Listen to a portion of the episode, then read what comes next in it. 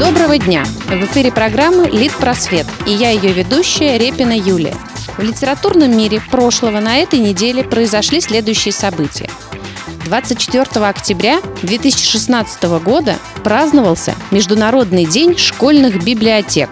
Этот день отмечается каждый год предпоследним понедельником октября – 26 октября 1880 года, 136 лет назад, родился Андрей Белый, русский писатель, поэт и критик.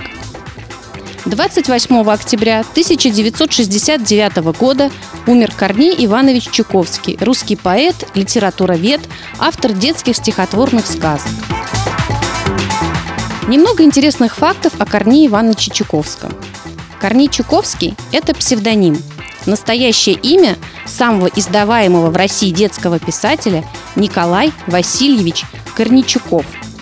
Корней Иванович – незаконно рожденный сын прачки, вырос из мещанского сословия и стал известным писателем исключительно благодаря своему усердию, огромной работоспособности и любви к учебе. Его официальное образование – неоконченная гимназия. Оксфордский почетный доктор литературы Чуковский учил английский по самоучителю – во время первой же его поездки в Англию в 1903 оказалось, что ни он не понимает обращенной к нему устной речи, ни его не понимают.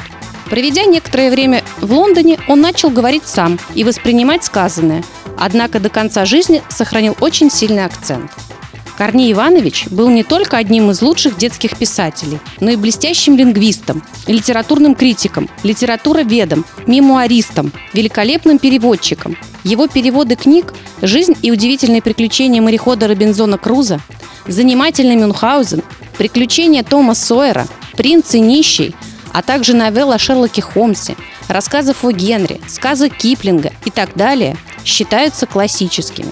Корней Иванович – был не только добрым дедушкой Корнеем, как его часто представляют по сказкам. Никто не знал заранее, как он отреагирует, как себя поведет, что сделают в следующую минуту. Даже в весьма почтенном возрасте патриарх детской литературы мог вдруг повести себя неожиданно.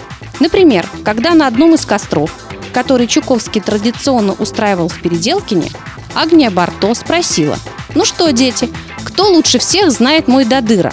Седой классик детской литературы вскочил и во весь голос заорал «Я!». И в завершении рассказа о сказочнике новость о сказках. Как стало известно, при Министерстве культуры Российской Федерации в скором времени появится общество сказочников и защиты русской сказки. Об этом сообщили во время Международного славянского литературного форума «Золотой Витязь», который проходил в Ставрополе. Наши сказки – это мудрость. Если человек получит такие знания в детстве, это его обогатит. Без таких основ русской сути мы теряем своих людей и становимся другим народом, заявил классик детской литературы Владислав Бахревский. По словам писателя, сейчас решаются финансовые и юридические вопросы создания общества, которое будет приписано к одному из подразделений Министерства культуры.